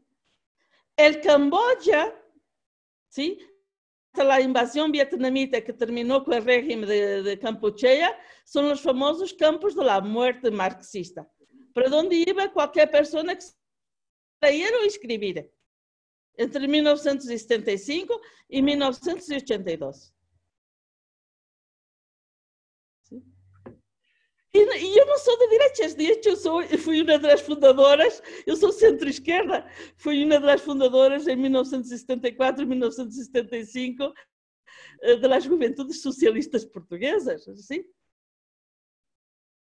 Pero hay uma coisa muito diferente, socialismo democrático, Así es. ¿Sí? A outra coisa que são os regimes marxistas duros. Este, bueno, en, en un, para contextualizar, para que no se vea en ese tenor. Sí, sí, pero yo hay lo que, una lo, falta de conocimiento histórico terrible, ¿no? Ajá, yo lo que planteo no es el marxismo desde su desde los regímenes políticos y económicos que se han llevado. Yo lo estoy planteando desde el pensamiento filosófico, desde el pensamiento ¿cómo está? del pensamiento filosófico que que se planteó. Todo régimen político se ve desvirtuado por las pasiones de quien lo lleva a la práctica. El capitalismo, a la misma vez, podemos ver diferentes retóricas, como es Israel, como es Vietnam, como es Venezuela, como fue Chile. Podemos contar también varias retóricas de, de una cuestión del capitalismo. Ningún régimen es bueno, ningún régimen es malo. No podemos hiperbolizar la, no, las... no, no, no. Hay regímenes que son fundamentalmente malos. Ah, correcto. Sí, sí, el fascismo. Hay regímenes que son fundamentalmente malos, ¿no? Y el Sí. populismo Y un nivel de también es malo. para con el individuo es absolutamente inaceptable. Y se Pero, llama bueno, totalitarismo. Yo, Sean yo, yo los que... totalitarismos de corte oh, marxista, totalitarismos de corte fascista. la, A la idea, Ana Arendt, por favor, licenciado Temo. la idea a la que quiero llegar yo, o por lo que cito a, a este La maldad polémico... existe. a este polémico filósofo y economista es porque la ciencia y la tecnología, de igual manera, y lo repito, no podemos hiperbolizarla como una, como si todo, como si fuera buena, por el simple hecho de empujar a la humanidad. Porque en ese caso tendríamos que ver también lo que son las armas que se generan con la misma tecnología. Es el hombre el que empieza a desvirtuar esta cuestión. Y yo lo que digo es el interés que tiene cada una de las personas en utilizar esa tecnología. En ese sentido, en un sistema capital, el fin último es seguir produciendo capital, seguir generando este, este, este sistema. Mismo se tiene que estar revolucionando, revolucionando sus medios de producción, sus maquinarias, que vamos a llegar a un punto donde la humanidad, la humanidad va a llegar a ser una apéndice de las máquinas. No, no, no, no. A ver, eso era el siglo XIX. Y es, como que, es que, es que viven, al capital y al capital. Años. Eso es en 1940, 1840 y 1860. Por eso era para mí muy importante decir... Hace 200 años. Para mí era muy importante eh, eh, iniciar con el concepto de la ciencia revolución en la política. Es precisamente lo que estoy tratando de manejar como una tesis, más allá de, una tesis filosófica, una tesis conceptual de el, el, quehacer humano a futuro y el quehacer humano hoy. Eh, la tecnología se desarrolló gracias a la guerra y gracias al espacio lo que tenemos ahora de avances tecnológicos eh, tuvieron estos dos factores, la guerra y el espacio, para poder avanzar de esta manera tan presurosa como la tenemos hoy en día. Hoy no tenemos guerra y el espacio ahí está, sin embargo, este, ya no es esta batalla eh, permanente que, nos dio la Guerra Fría. Ah, yo creo que hay y no me quiero meter en, entornos este, de conceptualización, yo soy politóloga, entiendo perfectamente y he leído muchas veces a Marx y lo entiendo perfectamente, pero no viene al caso en el sentido de que estamos hablando de hacia dónde debe de partir México como parte del espectro internacional dentro del escenario de la ciencia, la tecnología y la innovación. Eh, hemos tenido décadas décadas sin apostarle a la ciencia y a la tecnología en este país. Y el gobierno ha sido el rector de las políticas públicas.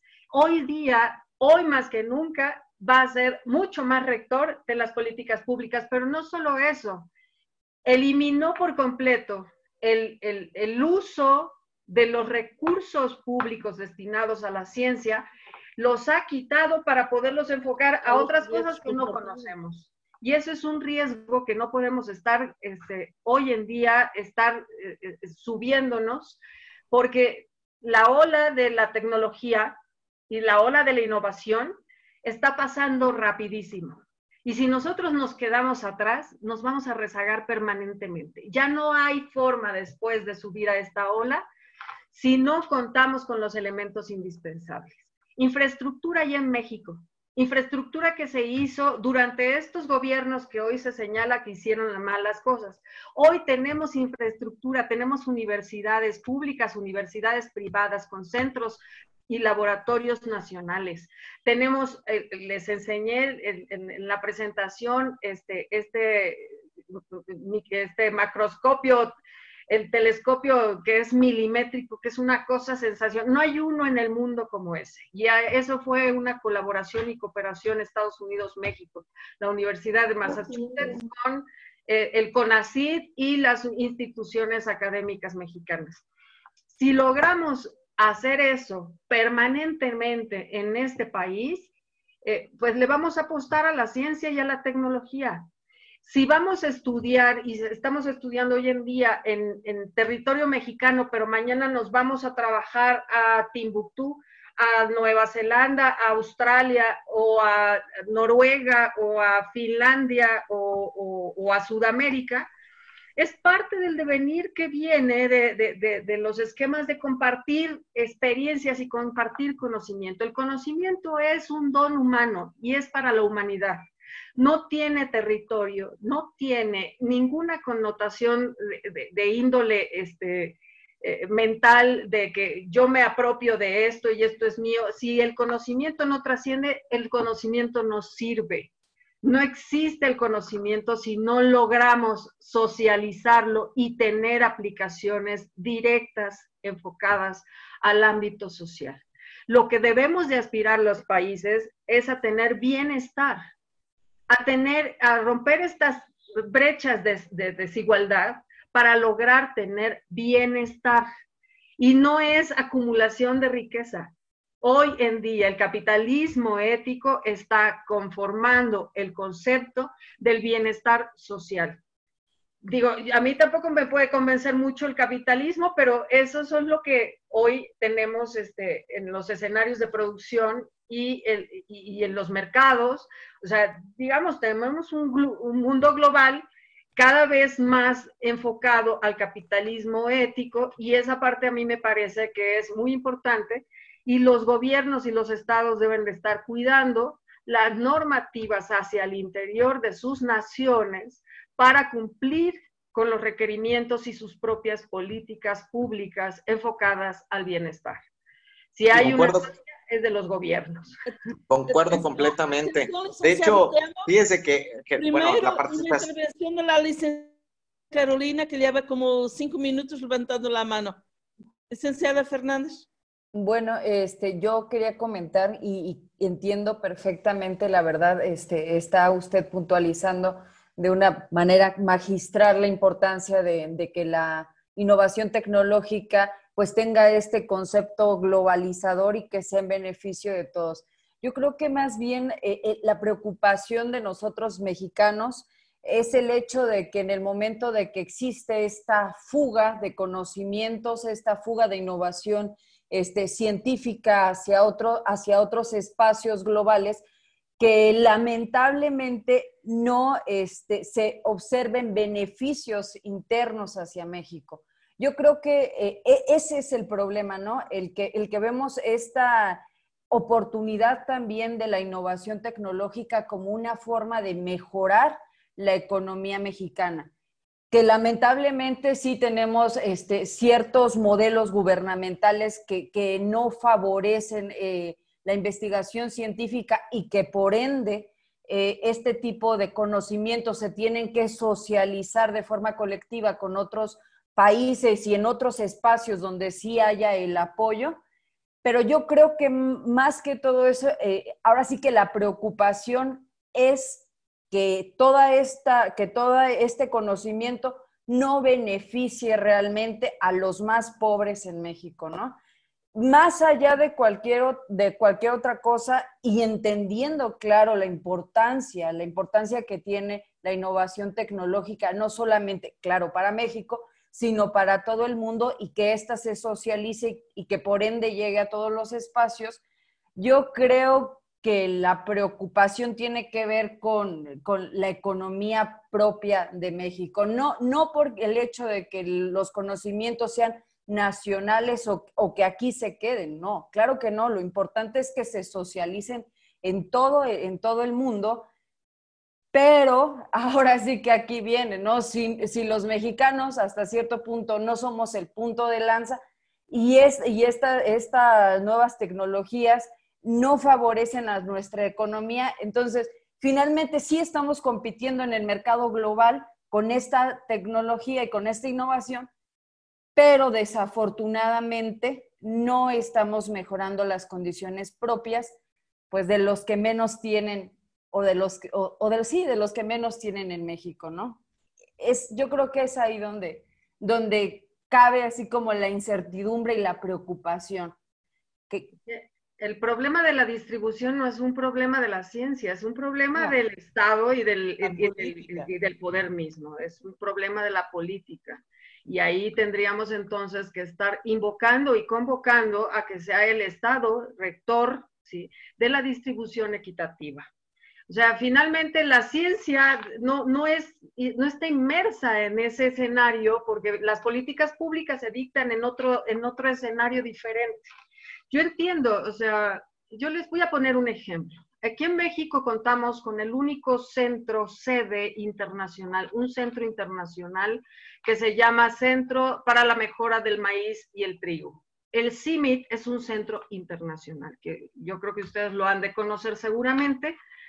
El, el CIMIT fue creado hace ya prácticamente más de 50 años, eh, después de la Revolución Verde. Y le hizo ganar en, su momento a un personaje como Norman Burlock el Premio Nobel de la Paz, porque el maíz que se estaba eh, eh, este, cosechando en México, con un proceso que, donde Norman Burlock interviene, fue a dar al otro lado del planeta, a Asia, para lograr, eh, más bien para impedir la hambruna de más de mil millones de seres humanos. Eh, se creó a partir de ese momento por iniciativa del gobierno mexicano y el, el, propio fundador Norman Burlock, se crea este centro y se dedican a lo que es pura biotecnología de punta. El centro tiene prácticamente 17 sedes eh, eh, alternas en, prácticamente todo el mundo, en Europa, en, en África principalmente, en Asia. Y la sede internacional está en México. Todo lo que se hace derivado de ese centro es made in México. o sea, es hecho en México y el, el centro es internacional. Todos los, los productos finales, digamos, este, salen desde México. Lo mismo pasa para los que están en Nueva York, que están en la ONU. O sea, es, es, Nueva York la sede y es Estados Unidos donde se hacen las políticas, pero trascienden a otras partes del mundo. Yo creo que aquí deberíamos de, primero, de tener eh, la claridad de dividir las los dos conceptos. Entre un lado está la, ciencia, la tecnología, los avances, la innovación, y por el, el, otro lado debe de estar caminando de forma paralela la política. Eh, la, la, propuesta desde hace prácticamente más de 50, 60 años es hacer esta triple hélice, donde estos tres eh, componentes se manejen de manera uniforme ¿sí? Donde vayan acompasados unos con el otro. La política sin ciencia no va a funcionar hoy. La política sin instrucción académica, sin la educación, tampoco va a funcionar hoy. Eh, la educación sin el, eh, el, el, eje rector de las políticas públicas no funciona, aún y sea una educación privada. ¿sí? Ah, en el caso concreto, la, ciencia misma no se mueve como, como un ente solo, así, así como así. Debe de obedecer a criterios sociales, a criterios eh, económicos y a criterios políticos. Entonces, son tres conceptos que son diferentes, donde tienen una sincronización para que las cosas puedan funcionar. Entonces, eh, ahí ya, más allá de estar pidiendo que la ciencia sea quien le responda a la sociedad para el reparto de la riqueza, es que la ciencia le está dando a la sociedad lo que requiere en términos de avances científicos y tecnológicos para su subsistencia. El final de mi, del párrafo, el último de mi, de mi exposición fue esa hacer que la ciencia cambie todo el concepto de lo político, porque ahora no se trata de, que, de una crisis sanitaria, no se trata de una crisis económica, ni siquiera se trata de una crisis política. Está de por medio la vida humana y la subsistencia de los seres humanos a futuro. Y lo que está en juego hoy finalmente es nuestra propia supervivencia. No importa que tengamos este, kilos de más, kilos de menos, eh, dinero de más, dinero de menos. Esta, esta, este virus nos ha enseñado a todos que tenemos un piso parejo. Aquí cualquiera puede enfermarse y cualquiera puede sucumbir por un pequeño virus que no sabemos qué va a hacer en nuestro organismo. Y no importa el dinero del mundo que tengamos, ¿eh? no hay una vacuna.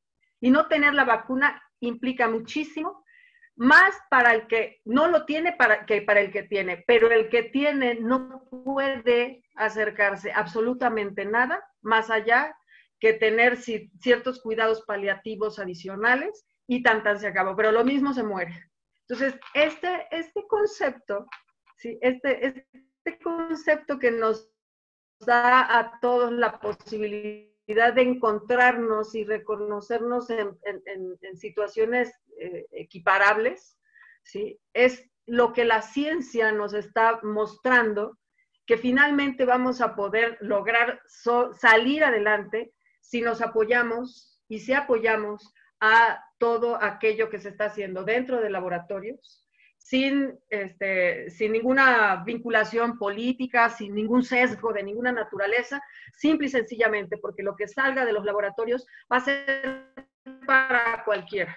Esa es la propuesta que se tiene eh, y les mostré tres ejemplos importantísimos, donde hay mucho dinero de por medio, pero el objetivo es el mismo, ¿eh?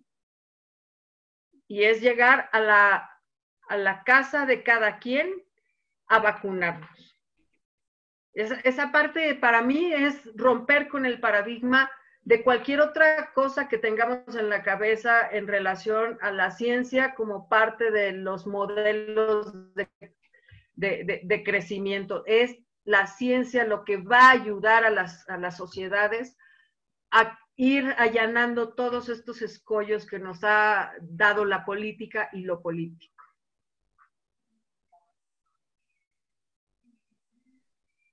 Gracias. Necesito de dos intervenciones eh, que todavía no, no han dado. El licenciado Gómez Ayala y la licenciada Elena Madrid.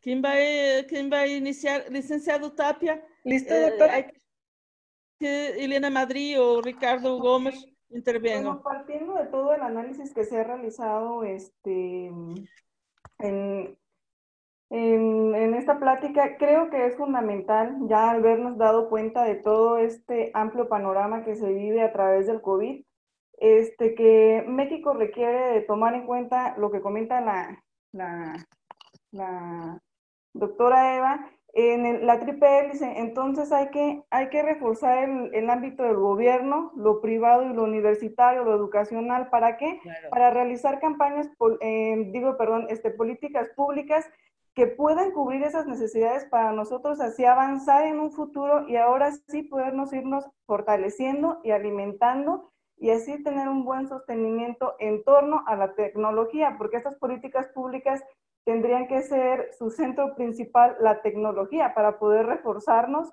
y así poder ir cubriendo todas estas necesidades que nos, que nos hacen ver eh, deficiencias en nuestro sistema. Sería mi participación. Licenciado Gómez Ayala. Claro, doctora. Eh, pues yo quería dar una opinión acerca de lo que estaba diciendo la ponente, la licenciada Eva, en cuanto a la innovación y las patentes. Eh, yo las estaba reflejando en mi ámbito de estudio, que es eh, la energía, el derecho energético como tal, y me estaba poniendo a pensar, sobre todo con eh, el tema contemporáneo que se estaba llevando a cabo sobre el acuerdo que redacta la CENACE y que hay una disparidad entre la, inversión de energías limpias en el ámbito nacional. Y pues bueno, con la información de la IEA eh, se sabe que México está muy por debajo de la elaboración de patentes en cuanto a energías renovables o energías limpias, como se dice. Y hay una inversión que se intenta hacer en el país, aquí en México, uh, de empresas que generan energías limpias y que tienen pues patentes y que tienen eh, energía que, que, es innovadora, pero que se escapa de, de en, en, cierto punto, eh, como lo decían ya mis compañeros de aquí del seminario, dejan de producir eh, energía sustentable o limpia para todos, sino se, se ve reflejada en ciertos sectores solamente, como en empresas y, y algunas otras áreas, y que eh, tiene una repercusión que no termina siendo de impacto social eh, benéfico o bueno, como por sí podemos ver eh, la, la, inversión en energías eólicas, que, que, si bien está generando energía limpia, como se puede decir, no está generando un bienestar social alrededor de las comunidades indígenas eh, y que hay varias disparidades. Eh, yo no quisiera alejarme tanto del tema eh, que iba más implementado, creo yo, hacia el COVID y hacia la salud, pero se me hizo, eh, la verdad, eh, interesante destacar y saber cuál es su opinión. Eh, usted, licenciada Eva, y doctora Teresa, y, y, alguien más de, de, aquí del seminario que quiera opinar.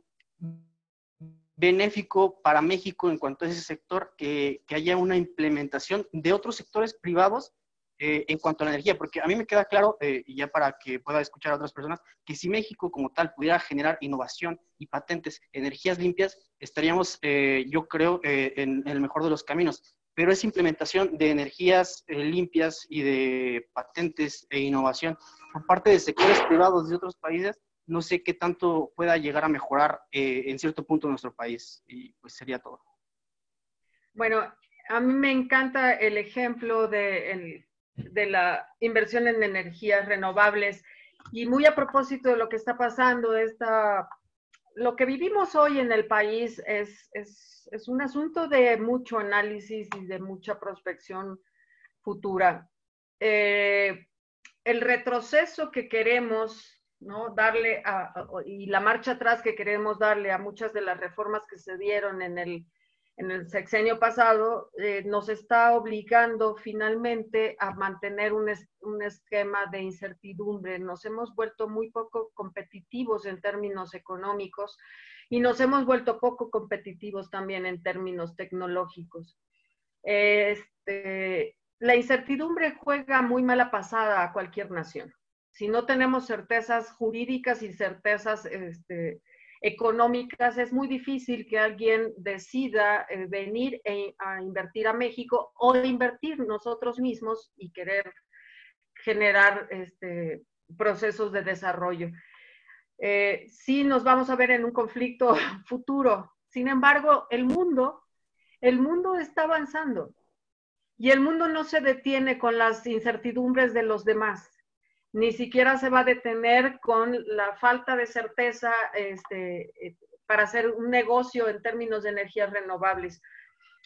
Es, este es un claro ejemplo de lo que deberíamos estarle apostando. Yo lo he platicado con algunos amigos eh, empresarios que invirtieron, que además son mexicanos, ojo, eh, que le invirtieron a, los proyectos de energías renovables con plantas de valorización, eh, con energía eólica eh, y con este, plantas de, fotovoltaicas, que ahorita pues están todos encrispados y, y, colgados de la lámpara porque cambiaron por completo las reglas de, de, operación, más no las reglas del juego, porque es un asunto de carácter constitucional que deberá de dirimirse en los tribunales de competencia necesarios.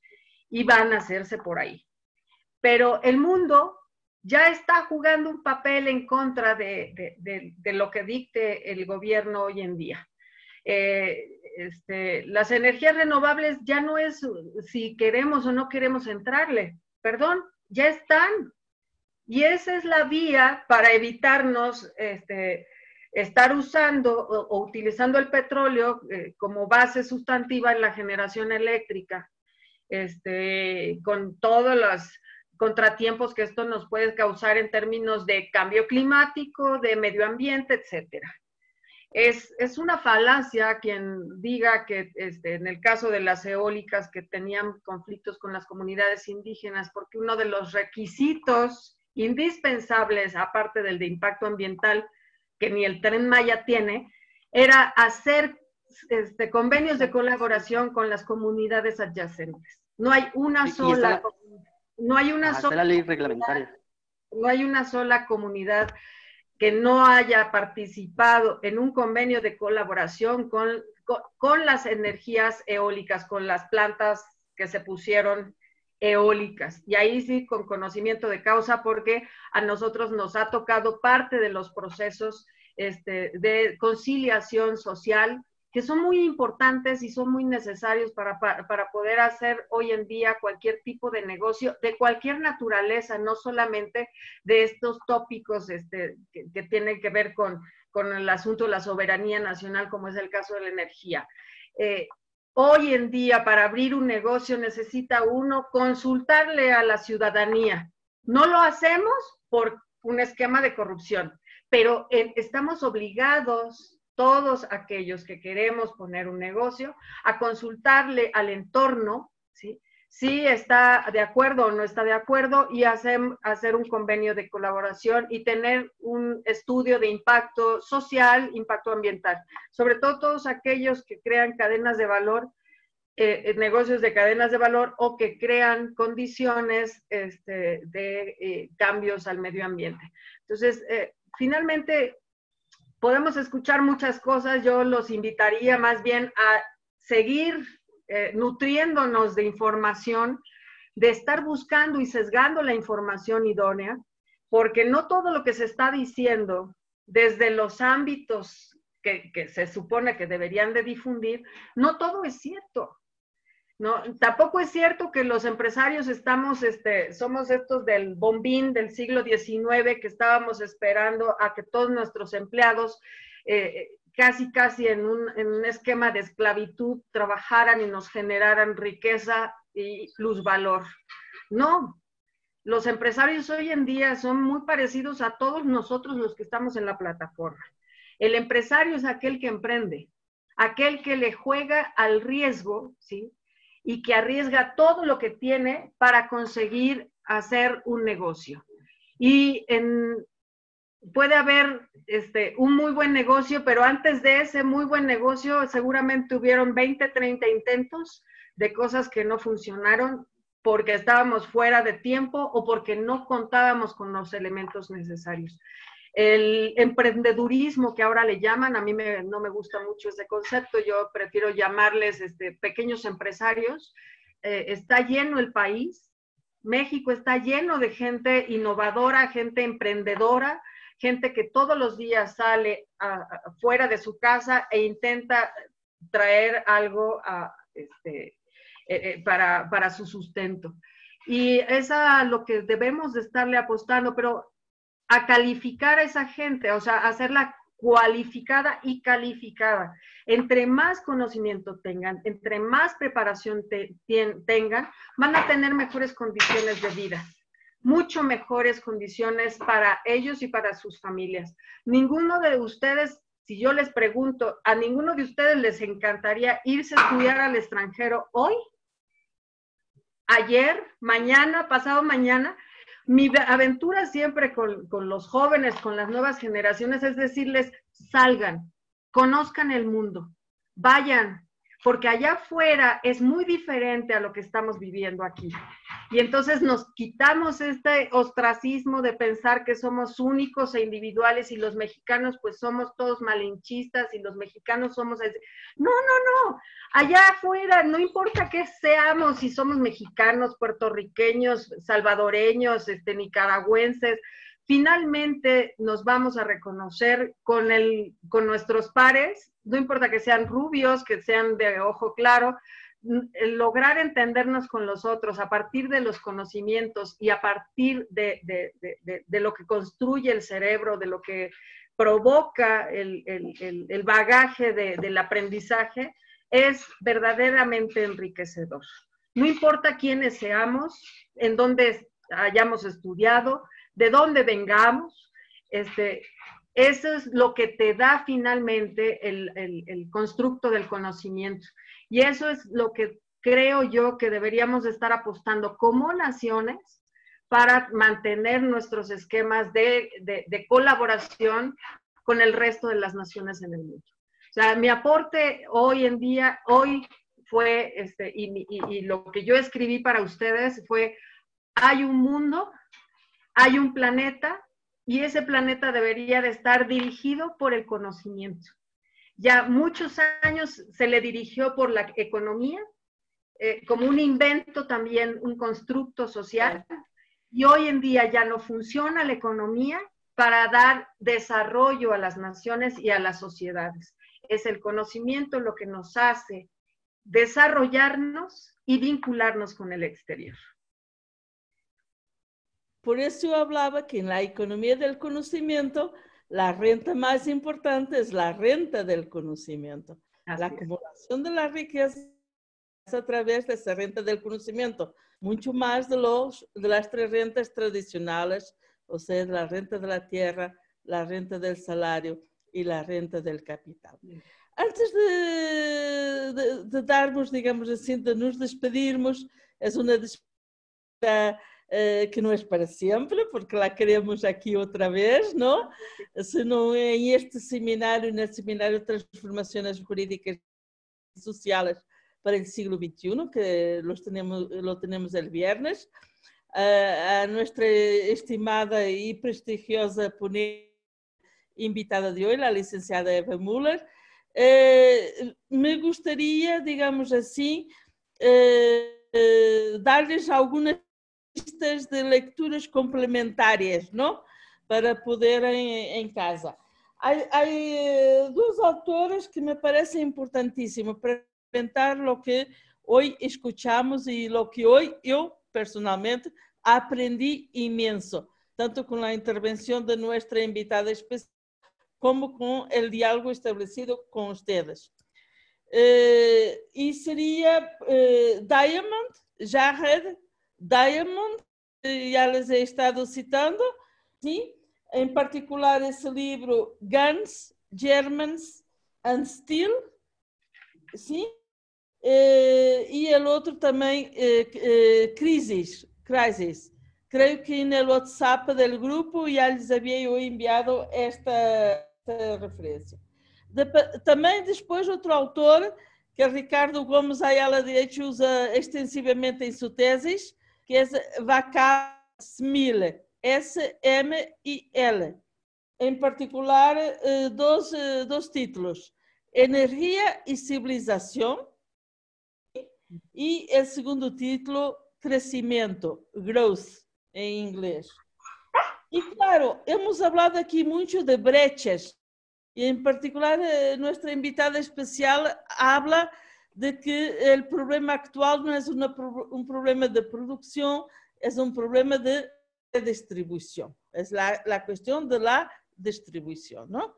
Entonces aquí tenemos eh, un autor francés que a mí en particular, por un lado soy muy crítica de él, pero que les va a gustar a los que son neomarxistas, que es Piketty.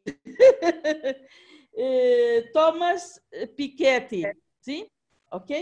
Eh, em particular, primeiro, que se chama El Capital e no siglo XXI, e já estão vendo porque que eu hablo de neomarxismo, não? Porque é uma, é referência direta ao Das Capital de Karl Marx, e que é um estudo eh, não somente conceptual, ideológico, também baseado em dados duros, ou seja, em estadísticas de 100 anos de 100 anos de dados sobre redistribuir a riqueza e como se ha estado concentrando, digamos assim, em uma minoria.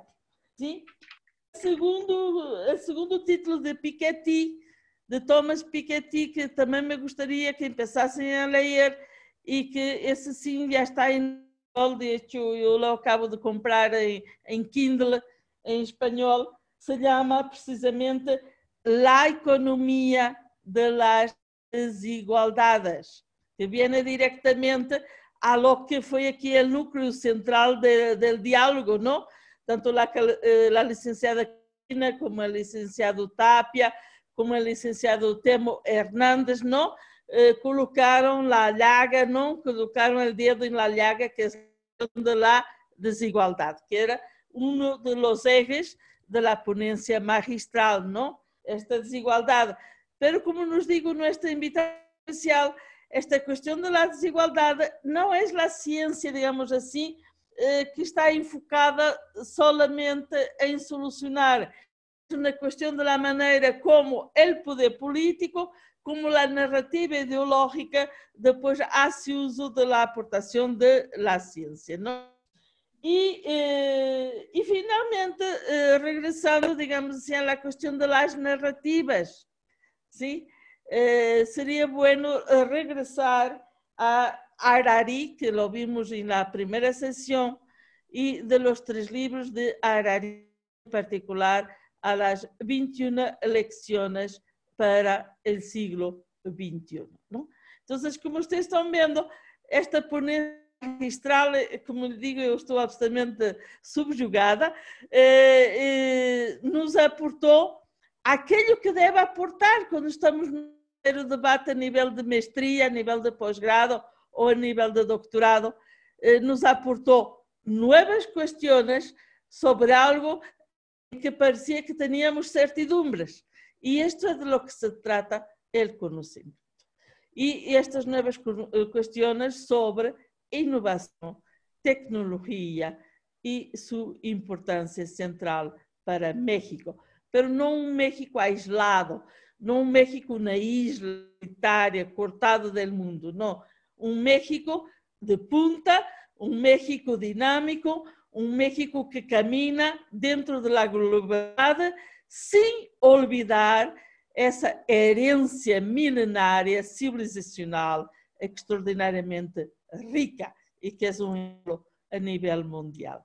Entonces, sin otro preámbulo, estamos ya eh, en seis, eh, son las seis, eh, zero habíamos dicho a nuestra invitada especial, los enganamos a los invitados especiales, les dizemos que vai ser uma hora e sempre nos levamos duas horas.